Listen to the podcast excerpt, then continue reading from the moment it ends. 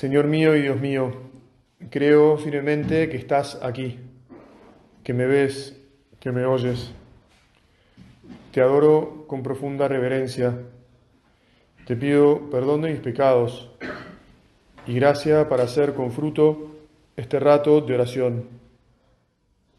Madre mía Inmaculada, San José, mi Padre y Señor, Ángel de mi guarda, intercedan por mí. En el retiro de hoy, lo primero que, el primer tema que vamos a considerar con Jesús, te pedimos Señor que nos ilumines y que nos ayudes también a sacar propósitos concretos para nuestra vida cotidiana, para nuestra vida de fe, es la realidad de que la iglesia es una comunidad, es un pueblo, es una familia. Y que por lo tanto nosotros tenemos que comprender nuestra existencia en medio de esa comunidad. Es decir, como personas que viven junto a otros y que tienen que caminar de la mano, apoyados y apoyando a otros, tendiendo la mano a los demás y aceptando la mano que se nos tiende. Esto si uno, si yo les preguntara ahora a ustedes mismos, me dijeran, sí, padre, eso es, es natural, se da así, de un modo obvio, ¿no? Y mucha gente lo entiende de esa manera.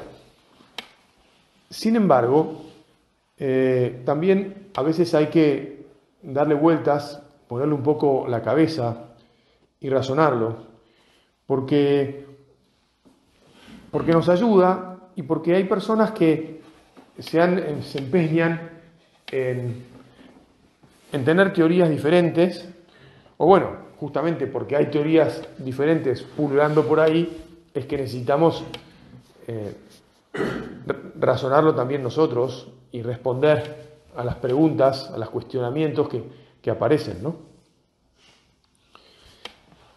Toda la revelación judeocristiana, si lo recordamos un poquito, si pensamos un poquito, presenta a la humanidad como, como justamente una comunidad de personas. Desde el origen, nuestro Dios es un Dios que es comunidad de personas, es un Dios que es uno, pero que es trino, y que tantas veces lo hemos meditado, pero no hay que cansarse de repetirlo, que por eso eh, es amor. Si, si estuviéramos solos, o si los hombres estuviéramos llamados a vivir solos, no, no podríamos amar. Y la esencia divina no sería el amor. Y, eh, y hechos a imagen y semejanza de Dios, nuestra existencia, insisto, no tendría que ver con el darse, con la entrega. Por eso es que este concepto de que somos pueblo, de que somos comunidad, de que vivimos en familia, y de que así debemos esmerarnos por existir, eh, es un concepto clave para entender nuestra, nuestra vida, nuestra vida de fe, que es la única vida que tenemos.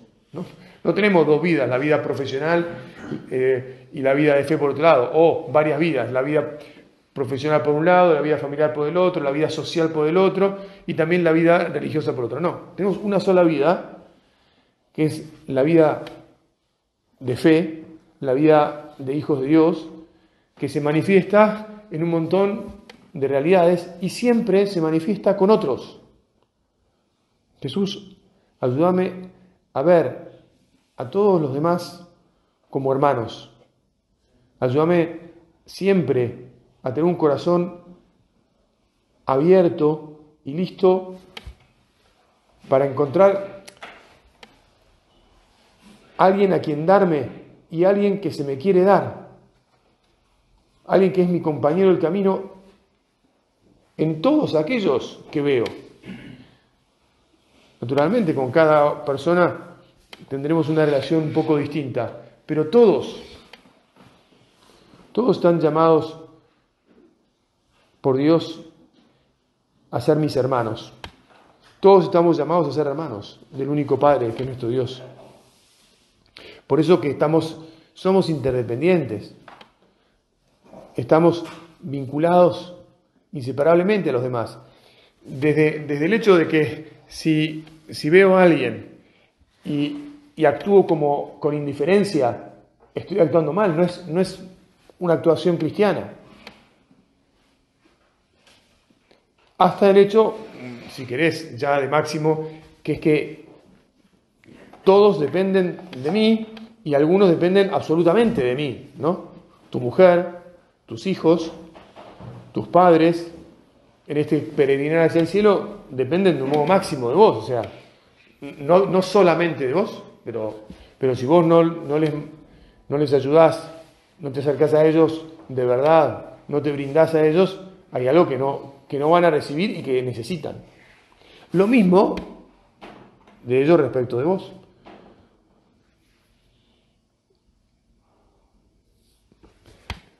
Bueno, es verdad que también en, el mensaje que Jesús nos deja, cada uno de nosotros es responsable por su propia vida, ¿no? Eh, lo que estamos diciendo no, no anula la responsabilidad personal. Ni nos vamos a salvar porque los otros se salven, este, ni nos vamos a salvar solos.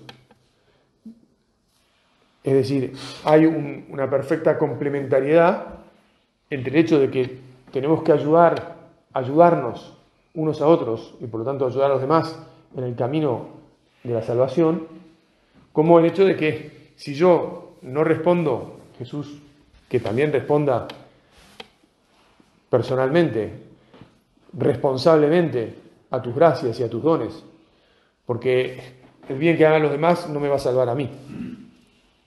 Pero sí el bien que yo procure hacer por los demás va a servir para que me abras las puertas del cielo y para que los demás también las encuentren abiertas, ¿verdad? Y así todos, ¿eh? y así todos.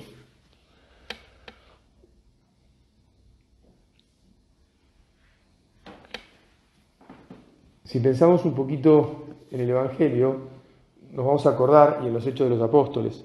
Bueno, en el Evangelio Jesús, cuando empieza su vida pública, forma una comunidad.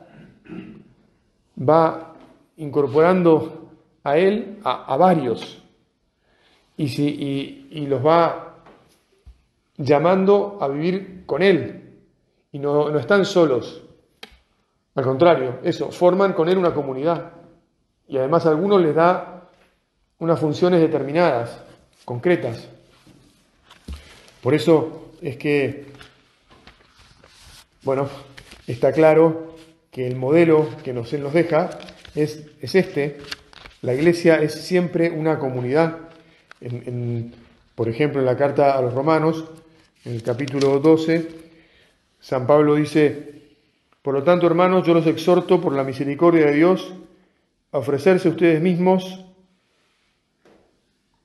como una víctima viva, santa y agradable. Y un poquito más adelante sigue, porque así como en un solo cuerpo tenemos muchos miembros con diversas funciones, también nosotros formamos un solo cuerpo en Cristo y en lo que respecta a cada uno somos miembros los unos de otros.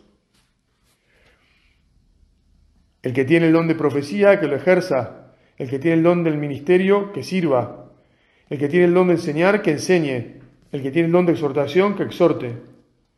El que comparte sus bienes, que dé con sencillez. El que preside la comunidad, que lo haga con solicitud. El que practica misericordia, que lo haga con alegría. Todos, como se nota, tenemos algo para hacer por los demás. Y el Señor nos llama, bueno, en este caso San Pablo, ¿eh? nos llama a que cada uno ponga sus dones al servicio de los otros. Bueno, de, más está decir, todos lo recordamos muy bien, cómo Jesús instituye a los apóstoles y cómo después de haber enviado a los apóstoles manda a otros 72 y los manda de dos en dos. Y cómo la fe siempre se ha ido eh, transmitiendo a, varias personas. No sé, te acordarás cómo se convierte la familia de aquel carcelero que a la noche casi se suicida porque pensó que se habían escapado sus prisioneros y Pablo le dice no te hagas daño y después le predica la palabra del Señor y dice en los Hechos de los Apóstoles y se convirtió él y toda su familia. Y muchos otros pasajes de los Hechos de los Apóstoles cuentan cómo y se convirtieron fulanito y menganito y sutanito, varios, varios que escuchaban la palabra de Dios y que forman una comunidad inmediatamente, ¿verdad? Que se queda en el lugar donde, por el donde pasaba San Pablo, donde había predicado. Y a partir de ahí son los creyentes que se apoyan, que, están unidos. Bueno, todo esto, como vos lo sabés y te das cuenta, se da de patadas, digamos así, con algo que siempre ha pretendido reinar en el mundo, pero que hoy ha ganado bastante carta de ciudadanía, que es el individualismo. Vivimos en una sociedad que, es muy individualista, que nos, nos insta a pensar en lo propio y nada más que en lo propio, y nos hace olvidar de los demás. Está la típica descripción, que no es menor, ¿eh? porque claro, uno dice, bueno, sí, bueno, cayó, bueno, pero no es menor. O sea, la cantidad de personas que van en los medios públicos de transporte con, con este, sus headphones, ¿no? con sus auriculares puestos, incluso algunos con, con otros que esos que tienen la cosa que por acá arriba de la cabeza, que ya que está absolutamente, bueno, pero si son chiquititos y meten en el oído es lo mismo, digamos, ¿no? Abstraídos de sus propias cosas, a nivel que, que a veces pasan cosas tristes, como que la vez pasada me contaron de una persona, un pariente, una persona que está hablando conmigo, que, que por ir con, sus auriculares no escuchó el tren y, y, lo pisó el tren. Bueno, si te imaginas que si uno puede perder la vida porque va tan abstraído en sí mismo, es obvio que no ve a los demás y que puede ser que haya otros, no sé si van a estar perdiendo la vida, pero que no los veo y que no me doy cuenta que pueden necesitar, o que mejor dicho, seguro necesitan de mí.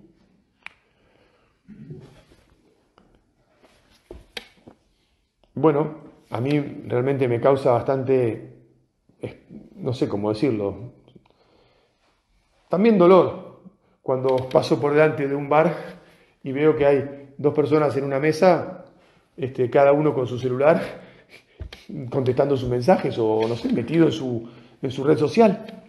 ¿Para qué fueron al bar? No se juntaron para, para conversar, para, para compartir algo, para charlar entre ellos, para comunicarse, ¿no? Y muchas veces uno se da cuenta que son pareja, por lo menos, ¿no? O sea, que bueno, no tienen muchos momentos para estar juntos, iba a decir para estar solos o a solas o para tener un momento de, mayor intimidad y, se y están conectando el telefonito, metidos en, no sé, ¿no? Como en su propio bueno, también otras cosas que son curiosas de este mundo en el que vivimos, pregúntate si esto no pasa en tu casa y si no habrá algo para corregir, ¿no? Pero este, el otro día uno me decía, no, padre, yo no, puedo ver televisión con mi mujer, ella quiere ver una cosa y yo la otra, entonces ella se queda en la habitación y yo me voy al living. Entonces, Dios mío, pensé, en ese momento no le dije nada, dije otro día le voy a decir algo, pero qué cosa, ¿no? O sea, no ya solo este, no pueden hablar porque están mirando un programa de televisión, sino que tienen que mirar dos programas de televisión distintos. O sea, es bingo total. Bueno, te das cuenta cómo muchas de las cosas que pasan en la, en la sociedad de hoy nos dificultan entonces justamente la vida en cristiano. La vida en cristiano.